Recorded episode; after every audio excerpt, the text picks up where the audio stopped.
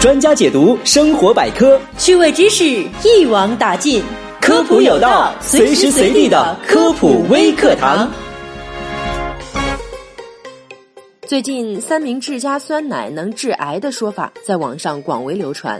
其说法是，三明治中有火腿、培根等加工肉制品，乳酸饮料中含有肌酸，食品制造商为了保证肉制品的品质，会添加一定量的硝酸盐类食品添加剂。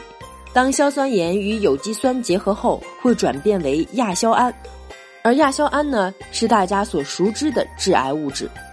那这种说法到底科学吗？如果我们将上述说法中的关键词硝酸盐、有机酸、亚硝胺提取出来进行全面整体的分析，就会发现三明治加酸奶能致癌的说法其实是缺乏科学依据的。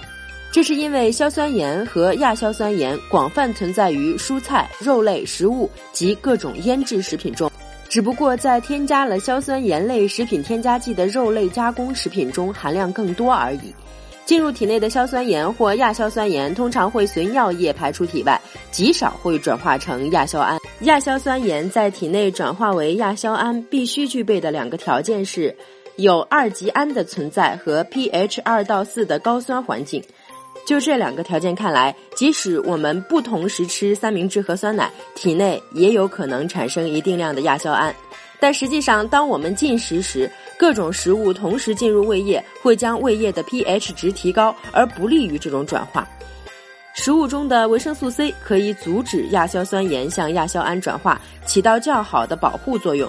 此外，酸奶的 pH 值一般在五到六，其本身是无法促进亚硝酸盐转化成亚硝胺的。所以，听到这里，大家放心了吗？以后可以大口的吃三明治加酸奶了。所谓致癌的说法是不科学的哦。以上就是本期科普有道的全部内容了，非常感谢您的收听，下期我们不见不散。